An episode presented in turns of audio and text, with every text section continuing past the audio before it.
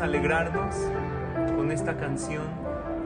Es una canción de la Agadá de Pesach que habla del milagro más grande de la historia, de la existencia del pueblo de Israel, a pesar que han querido aniquilarnos.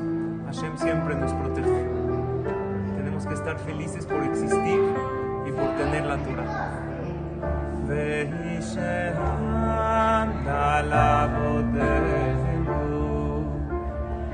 بيش عمدا لابطن ملاهنو شلاخ عادنا أمان علينا لخالتنا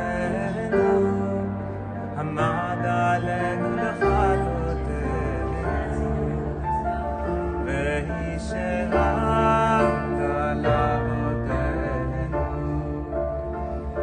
بيش عمدا לאבותינו ולנו, שלא אחד בלבד עמד עלינו לכלותנו,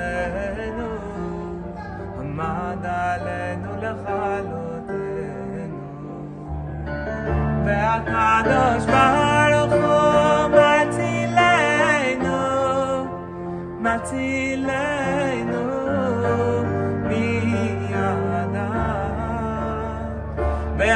והקדוש ברוך הוא מצילנו, מצילנו מידם. לה לה לה לה, לה לה לה לה,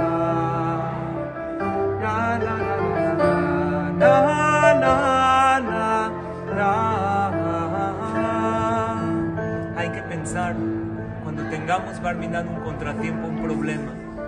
Si Hashem nos sacó de Mitzrayim, de la dificultad más dura en la que estábamos, 210 años de esclavitud, quiere decir que para Él no hay imposibles.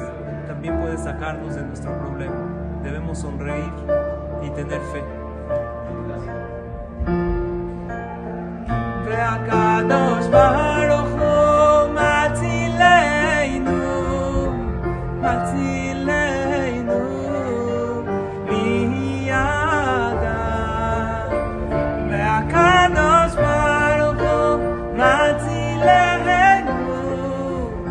Atile.